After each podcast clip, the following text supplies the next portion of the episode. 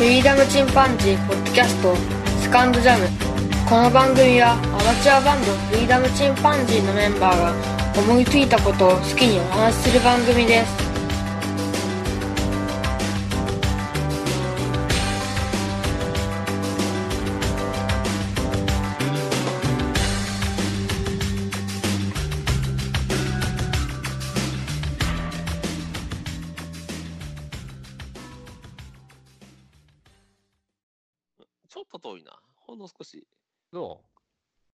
ああ、でもこんなもんか。ういいですか？はいわからんけど。うん。あいいよ、いいよそうだね。そっちわからないね。実際録音してたらどうなるかわからんけどな。そうだね。うん確かに確かに。そっか。えっ、と、じゃあまあ、今日は最後のはいはい収録ということで、はいはいはい。特別何かと思ってないんだけど、ちょっと先にね、2つだけお便りをいただいてて、あ、G メールでもらったのすごいね。うん。僕はあの、催促したんだけどね。最後はちょっと全体通して何かありましたら、みたいな。おううん。そしたら早速送っていただいたんで、間に合ったこの2件、ちょっと読ませていただこうかなと思って。はい。はい、どうぞ。はい、とりあえずじゃあタイトルコールからいこうか。これも一応ね。はいはい。さあ始まりました。フリーダムチンパンジーの佐藤です。フリーダムチンパンジー、ノッチです。フリーダムチンパンジーの件です。はい。では、Gmail からいただいたお便りを、えー読みたいと思います。2件間に合ってますので、3人で読み上げてみたいと思うんですが、はいはい。えー POD さんがいただきました。佐藤さん、ケンさん、のっちさん、こんにちは。POD です。こんにちは。こんにちは。セカンドジャム楽しく聞かせていただいております。セカンドジャムは3人トークが多く、3人3用のお話がとても面白いです。佐藤さんの一人語りの回もマニアックで素敵です。佐藤さんのカメラ談義、おじさんには懐かしく、若い人には逆に新鮮なのではないでしょうか。私の子供たちは生まれた時からデジカメだったので、小学生の時にフィルム式一眼レフを触らせてあげたら、コンパクトデジカメでシャッター切った時、なんでわざわざバシャ変な音させているのかわからなかったけど、これが元だったのかって妙に感動してました。佐藤さんのカメラ屋さんバイトの話、羨ましい。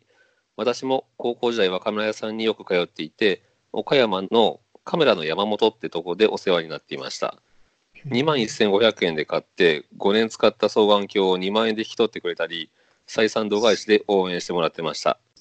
68回から71回の欲しいものシリーズ楽しかったです。佐藤さん、倉庫買って何か始めたら絶対遊びに行きますからね。ケンさんの現実的に欲しいもの、iPad mini は私もずっと欲しいと思っていたので思わず買っちゃいました。うんあ、羨ましい。羨ましい。グッド、グッドノーツなどのアプリも進化していって、完全に紙のノートを超えましたね。 Buy or die、カッコのちさん商標登録。えー確かに。そっか。確かにそうだよね。うんフリーフリー素材ですから。不利なんだ。フリー。セカンドジャムもそろそろ終わりますが、またいつか落ち着いたら再開してもらえると嬉しいです。楽しみにしてます。POD というふうにいただきました。ありがとうございます。さんありがとうございます。ありがとう。iPad mini。iPad mini いいんだ。今回 iPadOS いいよね。うん。そうなんだ今回のやつ良くなったね。全然わからんからな、俺。この辺。本当もうなかなか界隈では、あの、ギークな人たちの間にはもうたまらないという。そうなんだ。あの、マウスが使えるようになったんだよね。へえなんかパソコンみたいになったよね。そう、パソコンみたいになった。うんそうなんだ。そうなのよ。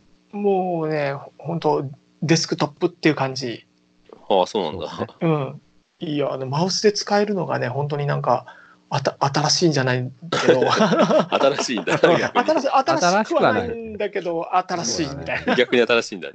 iPad だからね、そう。だからって何ができるってないんだけどね。うんあそうそうそうそう。まあ、ねでもね、あの、早速僕もつなげてみて、うん。で、それで、あの、やってみたんだけど、切り替えでね、あの、例えば、Windows のパソコン持ってるんだけど、Windows パソコンで、で、横にサブモニターで iPad みたいなパターンが多かったのね。うん。で、それで、あの、行き来しながら、あの、うん iPad の方が手で触ってみたいな感じだったんだけども、うん。ロジクールのマウスでね、あのうん。マルチでつなげるやつがあって、え真ん中のボタンもカチッと人差し指とかで押したら Windows で、もう一つ押したら2番目に接続させる iPad っていうのができるんだよね。ー、ああ、なるほどね。うん、で、それで離さずにもう2つの画面をカチカチと行き来することができるようにそれはいいやなったりとかして。そんな、へーそんな2つ使って、エロビデオだったら見てんねんじゃん。ちょっとね、やっぱり、あの、エロビデオザッピングが、いやいや、どんだけ、どんだけ、どんだけ、猛者やねエロモンスターだな。さすがや。ん。ものすごい情熱やねん。何本あったら足りへん 見ながら検索みたいなね。次のやつをもう集中したらって言いたくないね。飽きるの早すぎる。そう、でも便利よ。便便利というかね、うんまあまあまあ、まだまだ過渡期だけど。まあでもねまだ、まだ過渡期だけど。う。うんんそれでもまあね、進化する余地がまだあるのかな。うんうんううん。ん。そうやって意外とアナログな方向にね、進化したりするんだね。あ、そうだね。うん。カメラもそういう方向に行ってるような感じもあるよな。一時期デジカメらしいっていうかデザインも。奇抜なものだったり特殊な形だったのがだんだん普通のフィルムカメラに近づいていってっ、てるね。ううんニコンのクールピックスね、昔のやつとか。昔だったらもうくるっと回転させたりね。そううんうんうんうん。今はなんか逆にクラシックな富士フィルムのカメラとかね。そうだよね。ライカとかさ、あうんのデジカメなのにモニターがないっていう。で、価格も200万とか。ちょっともうよくわかんない世界に行ってるそうな。富士フイルムの今度出る X プロ3っていうやつも、うん確か後ろの背面液晶がね、うん。パタンと倒されて最初見えないね。あなるほど で、ね。撮った写真を確認するためにパカッて後ろ開けてみるっていう。あなるほど。基本はえペンタプリズムも使ってんの？えっとね、多分使ってないんじゃうペンタプリズムはさすがに使わないか。ミラーと。一応、一応ね、あ、ごめん、あの、ハイブリッドだからごめん、あるわ。あ、本当？ハイブリッドだから、うん、一応抜けては、ただ抜けてるファインダーだからね、あの、うん。レンジファインダーじゃないからさ、ペンタプリズムみたいな機構はあんまりないのかもしれないね。そうか。まあ、うん昔は光がそのまま目に入ってきたわけだけど、うん。まあ、いつからかね、まあ、デジカメだったら液晶を見るって感じだよね。覗き穴でも。うん。ねそうそうそうそ今だったまあらそれが当たり前やもんね。う。ん。ね。で、スマホでさ、写真撮っても今何カシャーって言うじゃん。うん。もう、この、なんて言うんだろうな、刷り込みなんだろうね。あーシャッターの音？シャッターの音。うんそうね。うん。まあ、あの、いろいろ問題もあったしね、音が出ないこととか。まあね。ね、それで、うんあの、音がもうヘッドホンしてても出るようにしたりとかね。うん。ね、そしたら超無音カメラみたいなのが出てきて。超、あ、ごめん、超消音カメラか。めちゃくちゃカメラの音がちっちゃいっていう。あそう。でたまたまちょっと職場で偉そうな方がいらっしゃったんだけど、うん。うん、あの、ちょっと外部から来てるコンサルみたいな方うんだ。ったんだけど、その方のところにさ、それが入ってて、ええその消音カメラ入ってて、そうそう、何撮ってんねん、あんた。すげえ思ったもん。まあ、そういうふうに勘ぐられちゃうもんね。そうそうそうそうそうそう。うん。考えでもあの、ね。やっぱりお湯機械とかさ、そういう時にピピッとカシャッとか言わせると、ちょっと隣でビデオ撮ってる人からしたら、あおいって思うよね。あ、あ、確かにうね。んそうだねも。あったもん、やっぱ子供の撮ってる時に。うん。あビデオ撮ってる隣で隣でピピカシャ、ピピカシャって。その機種音消せると思いながら、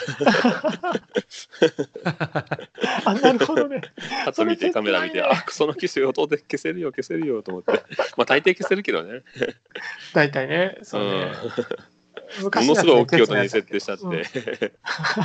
それも結構ハイエンドなカメラなんよ。うわうんー絶対消せるやつ。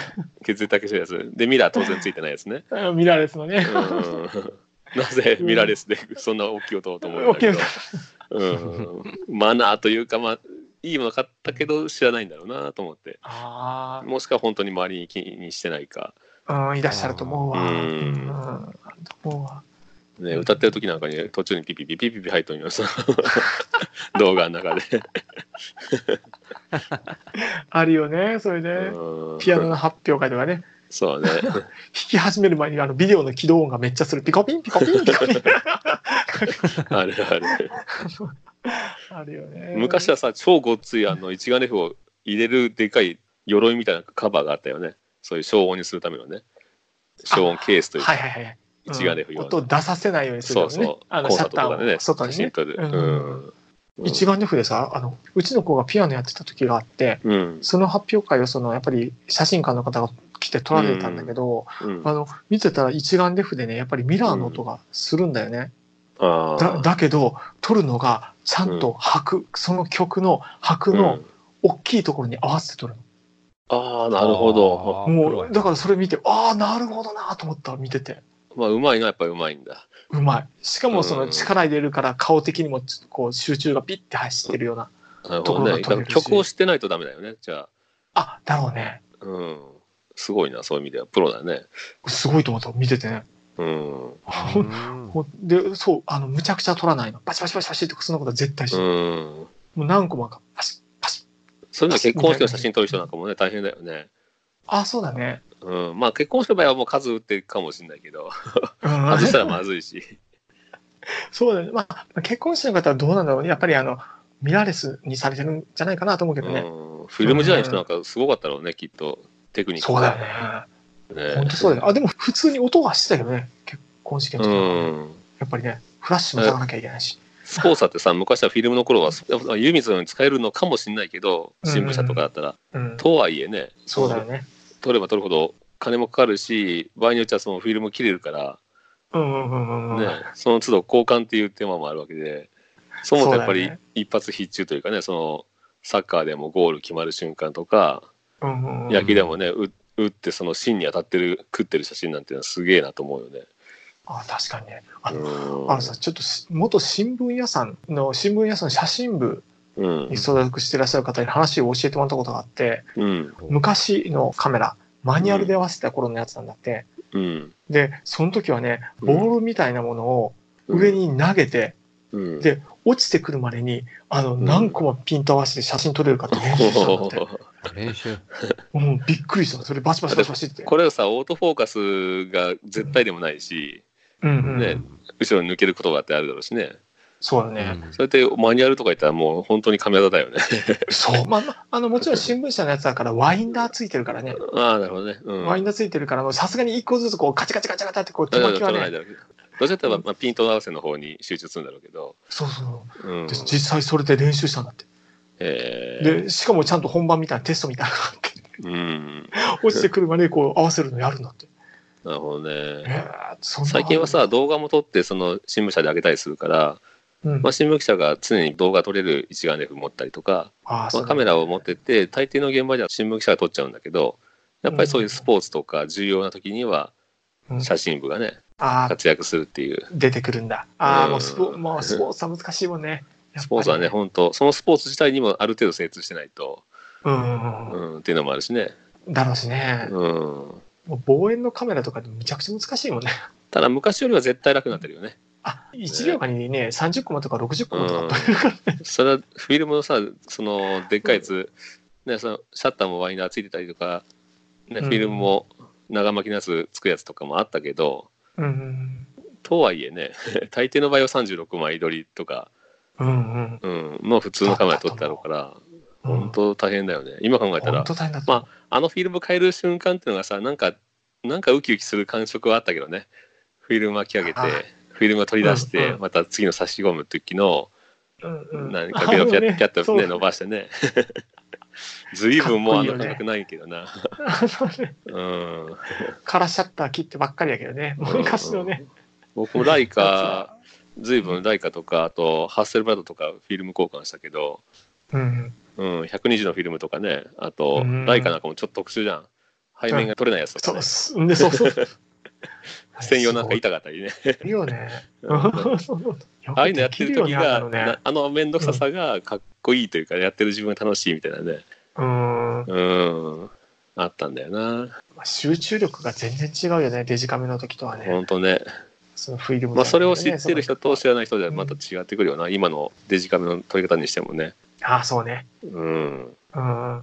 それすごいわかるわ。うん。まあ、だから子供たちが分からんのも当然だわな。パシャっていう音、何これっていうのは。あそうだね。ミラーが跳ね上がる音とか、シャッターが開く音なんていうのはね。全くわからないよね。そう、もうそう。もうレトロなね。ねライカのさ、あの、シルクのような巻き上げとかね。あんな感触わかんない。シあュルっていう感じで、あー気持ちいいって、巻き上げが気持ちいいって、ガリガリしないみたいな。そうね。ほんとだよね。うんえーしかも巻き上げシャッターの感触とかもねう。うんんあるもんな。まあ僕の倉庫ね、欲しい倉庫っていう話はもうすっかり僕の中でなくなってしまったんだけど、嘘、は早いな。あの、唐突に話は変わったけど。うん、唐突に話は変わるけども、あの、もう完全に安定はできました、うん僕は。あ、男四十になるとやはりそのように。うん天秤にかけたらね、ちょっとね、うん夢を取るか夢と不安定を取るか、うん。苦痛と安定を取るかって言ったら安定を取る。で、一番のプライドっていうのが、結局、その、やっぱり家族食わせていけてるっていうのが一番のプライドでいいんじゃないかなと思っちゃったりして、あもうとっても立派なことだよね。ねまあそういう選択になったわ。うんあよかったじゃん。もう一つ悩みが減って。まあそういう意味ではね、悩みが減るよね。ね大きな悩みが減ってよかったじゃん。あとは、そっちはまあ適当にしながら、そっちって仕事の方なんだけど、いかにストレスを発散するかとかね、あ、さすが。うん、いかに楽しむかっていう方にシフトしようかなと思って。ああ、なるほど。うん。うんまあ割り切るしかないよね。あるそうです程度。うん。まあ、そそのあたの人生相談の達人ののっちさんはどのように思われますか？バイオ大のね。バイオ話題の。いやどっちのストレスまあ発散って言ったら何なん？やっぱ音楽なのそうだね。音楽、今、あとは、あの、ジョギング、まあ、ね、ジムに走りに行くとか、行ってきたしね。すごいな。僕はあのドラクエウォークで1時間歩いたりしてるけど。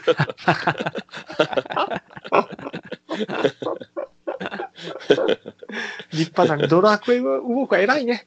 あのね、僕、休みの日でも、夜勤明けの日なんていうのは昼まで寝てて、昼過ぎとかかな。で、うんもう晩飯までずっと部屋でゴロゴロしてたわけよ。うん文字通りゴロゴロ、本当に何もせず。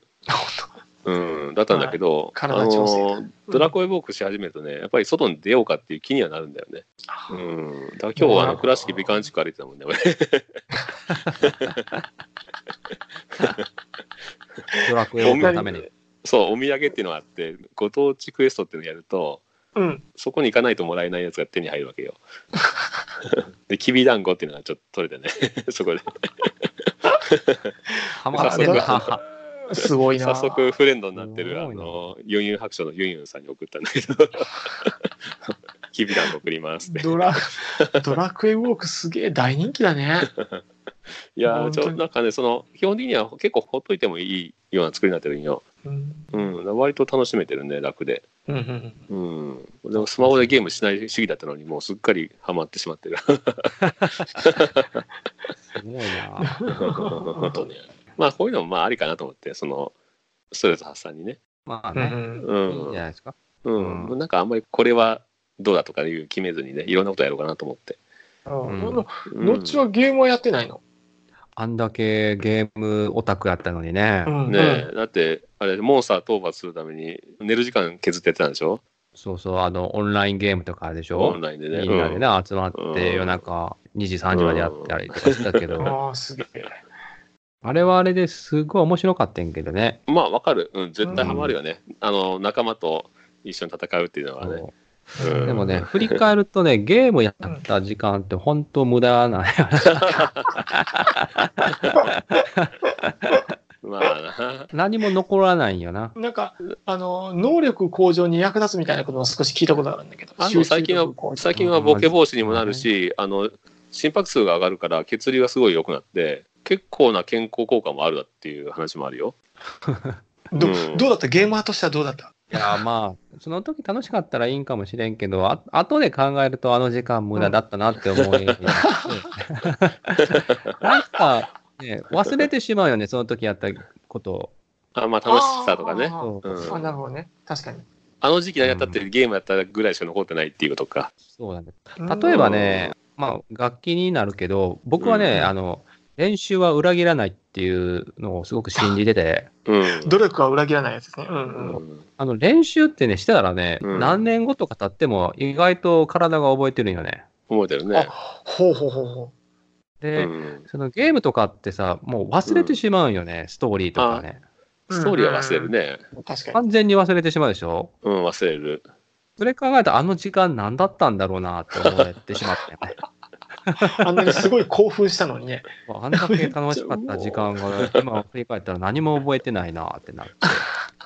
ね体何の体の身にも残ってないなって考えたら、うんなんかちょっと無駄だなって思い始めて、子供とやるのはいいと思うけどね。まあまあ、ゲームはどうなんだろうな。否定はしないけどね、全然。今も俺、最近逆にやり始めてる方だから、うん。うん、否定しないけど。合成前にね、任天堂スイッチを買おうかどうかずーっと悩んでたよね。ああ、そう。えー、うんうん。でも結局、買ってもやらんだろうなってことで、う。うんん。買うのはいいんだけど、多分買ってもやらないだろうなって思う。そうだよね。あそう か買ったら逆にやるんじゃない？かもしれないね。買って満足する方なんよな。あ、そうか。いつでもできるわ。ああ、あー積みゲーのタイプが。そんなタイプ。うんそう。昔さ、うん。RPG ゲームとかで、うん。あの、昔はタイマーみたいな時間、何時間プレイしたかっていうのがいつ頃からか出るようになったじゃんか。うん。あれの機能にね、すごく感謝してて、うん。で、あれで見たらね、後から見たらプレイ時間40時間とかうん。50時間とか出るじゃんか。出る出る。あれでね、ちょっと気づいたところがあって、うん。で、何十時間って出て、で、うんまた新しいソフトが出て欲しいなと思った時に、あ、僕これ買ったらこれ50時間使うんだと。うんあー80時間とか使うんだと思って、あ、人これ生をね、これってどれだけ使うかって。そう、あれってね、すごく助かったと思う。僕も超ゲーマーだったから。ああ、わかるわかる。うん。まあ、僕の友達はそのネットゲーで知り合った人と結婚してるからな。ああ、それはすごいね。いようんまあ、そういう出会いもあるよね。そう思うとすごいよね。ネットゲーだからよかったよね。そうそう。ああ、そうね。そういうね無駄、リアルな無駄じゃなかったたというかね。うんうん人生変わった。それね。それ得るものでかすぎるんじゃない？逆に。ゲームで伴侶を得たって。今までのトーク何だったんっていうぐらい、すごいものを得てしまってるんだ。確かに。ねやろうかな、もう確かに一回ゲー確ム。ゲーム素晴らしいじゃん。出会い系め、出会いともでやるか。ゲームも変わったな。まあでも昔、昔はその友達やってるの見てたりとか、そういうのもまあ一つのコミュニケーションだったし、うん。うん。で、オンラインだったらね、遠くの友達と久々にちょっと会話できたりするでしょ？今。これはあんまやってないわかんないけど、あるまあ、そういうね交流になるとかね。うん。うんねそういうのは、いいとこもね。あ、そう。そうえドラクエウォークでもしかしたら佐藤くんも出会いがあるかもしれん。ー、いや、あったらいけんじゃろ。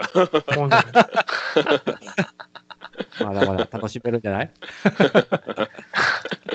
そういう機能ないから、ドラクエウォークに。すごいな。まあ、なんでもね、いいとこと悪いとこあるからね。そうやね。うん。うん。すごいなまあ、要はその人がその時楽しめてたら全然いいんだけどね。まあ、そううんね、結局のところね。結局はねそうで。すね。うん。うん写真だってな何が残るって言ったって、そう、何もそうなんよ残らないじゃん。。うんそれぞれ価値観違うからね。そううね。ん。ギターに何万円使うっておかしいんじゃないかって。アホじゃないと思われてるよね、うんきっとね。うんそれを本当だ1本じゃなくてさ、2本、3本、5本、10本とかって言って、どうかしてるぜね。腕何本あるんって。出た俺カメラもさ、俺30台以上持ってたけどさ、どうかしてるよ。釣りの八百屋行ったら魚いっぱい売ってるやんって。八百屋ちゃんがさ選べるのがいいんだよって思うんだけど。ハンバーキングとシングルコイル違うんだよって。そう、わずかな違いがね。うそん。の時、その人が楽しかったらいいんだよね。まあね、うん。うん。まあそういう、ね、あの、ポッドキャストもそうだけどさ、うん。うん。うん、その時楽しくね、やってあればね。そうだね。うん。だから義務感に変わったらね、やめるべきだと思うわ、ポッドキャストは。本当に。うんあああ。ポッドキャストに限らずね、どんな趣味も。うんえ言うて、うん言うても佐藤君毎週配信しようと頑張ってたような気がするが。うん、ちょっとね、うん、頑張ろうっていう気持ちにはなってたけど、うんううん。ん、まあでも楽しいんだ。特にあの、3人で話せるっていうのはね、機会になるから、楽しみだね、まあね本当。うんう。ん。うん。本当近況報告みたいな感じがね。そうだね、それも含めて。うん。うん。まあ、ねあ、普通にね、会話してる時には出ないトークテーマっていうのもあるわけだし、あ、まあね。うん確。かにで、ポッドキャストやってて、2人の聞いたことない話もね、結構聞けたから、ほと思うよ。ーなるほどね。うん。そういった意味では、あの、いいかもしれないね。あの、友達とポッドキャスト始めるっていう。そうだね、気楽にね。ね結構ね、うん面白いかもしれないね。うん。皆さんもね聞いてる方も、こうやって聞ける番組もあればね、始まる番組。組も増えていってるけど、そうそうそう。うん。まあ、誰にでもね、多分話したら面白いことこう絶対あるからね。うん。うんあると思うね。ということで、えっと、長くなりましたが、POD さんありがとうございます。ありがとうございます。はい。それからもう一通いただきました。はい。うん。それからもう一ついただきました。えー、普通おた。人権は平等だが、人格に上下はあるという。ポッドキャストも同様で、番組の品格に上下はある。もちろん、フリチンは特上さ。ということで、えー、普通おたでアマンさんからいただきました。あまさん。あまさんと、本当にね父がこんなことを言ったらいて。うん。なんかすごくね、3人の人柄が好きですっていうふうに言ってくださったよ。なんと、うん。ありがたいね。もうどうやっても出るよね。自意識とか人柄とかがね。ポッドキャストっていうのは。うん。僕は自意識超低い系なんだけど。あ そう、でも、でも、いいと思うよ。あの、ポッドキャストは佐藤君結構喋ってくれたから、そうだね。とてもね、おもうむしろおしゃべりだったよね、どっちね。うん。よう喋るなって感じだろ。うん、すごい、それは良かったんじゃないかな。だけど俺普段のさ、生活の中じゃかなり寡黙だからね。会社でもほとんど黙ってるし。あの業種にもよるよね。うん。恐ろしいほど人と話さないね、俺。普段。そうか。じゃあ逆に、ポッドキャスト良かったかもね。そうだね。あの、ねそういうしゃ人間ってやっぱり喋らないのも良くないからさ。そう思う。喋りたい欲みたいなのがね、ポッドキャストで解消されてたんかもしれないね。そうね。まあ僕は、なんだろうな、自意識高い方がいいと思うんだけど、その、自意識高いというか、あ、自己肯定感。自己肯定感の方ね、そうそう。うん自己肯定感。う。うんん。うん自己肯定感は僕はすごく低い人間なんだけど、うんうん。まあそんな人間でもね、ポッドキャストできて、逆にその、そういう人間がややることで、いろんな人からね、その、肯定してもらえることができたから、おうん。まあそういう意味でもね、メンタル的にもとてもいいものでしたね、ポッドキャストは。うん。うん。まあ、こうやってアマさんにね、応援してもらったりして。本当にね。うん。すごいね。佐藤君がやっぱり最初本当に好きで始めたじゃんか。うん。ただその情熱だけで始めたから、そうね。それがすごかった。それが良かったんだと思う、何より。もう、最後までそれだけでいったね。あの、うちの場合は、周りも全くしなかったでしね、ょ。いう考え方もなかったし、うん。うんうん。ただ、ラジオごっこがしたって、ラジオごっこをし終わったっていう感じかな。本当にそうね。うんそれはすごかったわ。僕なんかもまさにそれに混ぜてもらったタイプだったけど。うん。いや、もう実際、ポッドキャスト、え、何ポッドキャストって話だったけど。本当に意味わかんないっていうぐらいの、全く知らなかったからね。ねえまあでも、も、これからは、うん、少しは伸びるんじゃないかな、ポッドキャストっていう世界自体がね。コンテンツ自体が、うん、うん伸びるんじゃないかな。面白いと思う。うん。また、こういうのもね、貴重かもしれないね、本当に。そうね、あとはアーカイブ的にこの3人の、この頃のうん。3人の考え方とか、うん。うん。っていうのはずっと残るし、あ、そうだね。うん、で子供の成長記録なんていうのも経過的に僕は残ったりもしたから、あ、そうだね。それ貴重だよね。うん、それも 本非常当に良かった声変わりはね、声変わり良かったね。大きかった、大きかった、大きかった。うん。うちのね長男の曲も流したりできたし、そう出し、出しうたしね。ん、ねそう、あの、我々もね、曲を、うん、このポッドキャストのおかげでね、う、うん。うできたり、そう、僕も間接的ながら、その、友達とコラボさせてもらえたしね、うん、うん、本当に中二病の新次君とさせてもらえたから、うんすごいや、よかったよ。これがあよかったから。うん、うん、させてもらえた。うん、まあちょっとね、あの中二病新次君にね、歌ってもらう僕らの旅は続くもやってみたかったんだけど、そう 彼はえ歌好きなの？あ、歌えんの？あ、おもちろんもちろん。もうあの、カラオケに行って、ペッて唾吐いたら赤かったっていうのは彼です。すげえ。す喉破れた。滑血した。あれ赤いっていう。すげえな。10時間カラオケとかやったからね。あなケンとカイでいたら偉くないそうだな。すごかったからな。ケンも大概好きだけどさ、カラオケ僕も。大概ですけど、まあまあ、ミッシェルガン・エレファントとかあるじゃんか。ああ、うんかなったわけか。そう、あの、あのガナルをややる、リアルにやる。えす 素晴らしかったですね。あのパフォーマンスはもう本当素晴らしかった。ー、すげえな。後と僕なんかさ、結構あの、歌う曲ねえななんて感じでやってたもんね。そうだね。うちもね。うん今だったら後歌うかもしれないけど。うん。今ならね。うん。うーん。ですよ。だから本当にいい機会を与えてもらった。本当ね。ポッドキャストに。うん。うん。ね応援していただいてね、アマンさんにはそうで。すよ。もうアマさんに応援していただけるようになってすごいじゃないですか、ポッドキャストで。本当ね。佐藤君の情熱の行き着いたところは。うん。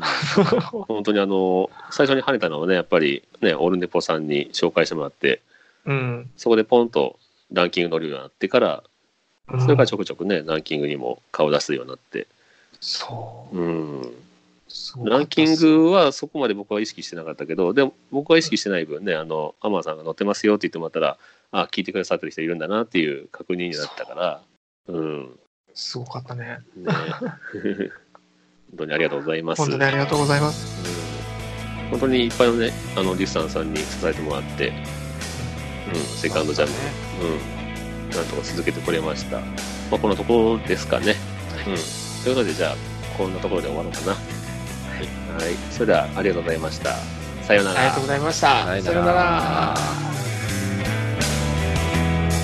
僕らがここにとどまっていれば何もかも変わらずにいたならいいのに夜の闇に紛れて作った小さな世界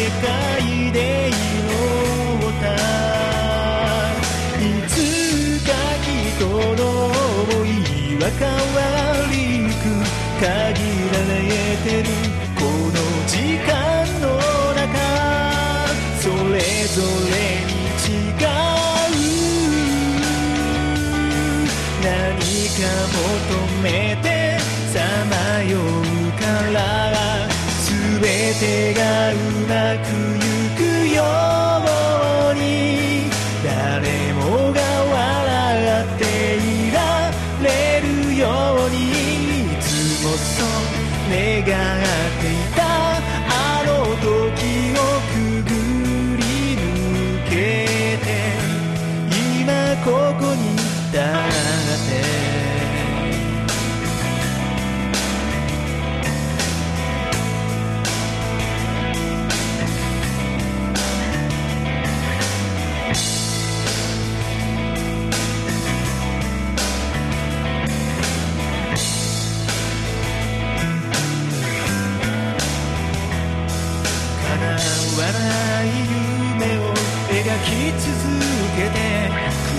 散りながら僕らは進んでゆくそしてずっと探してた大切なものはただ信じ合う心だったいつか僕らはここから消えていくけどこの想いだけはここにとど足元に散らば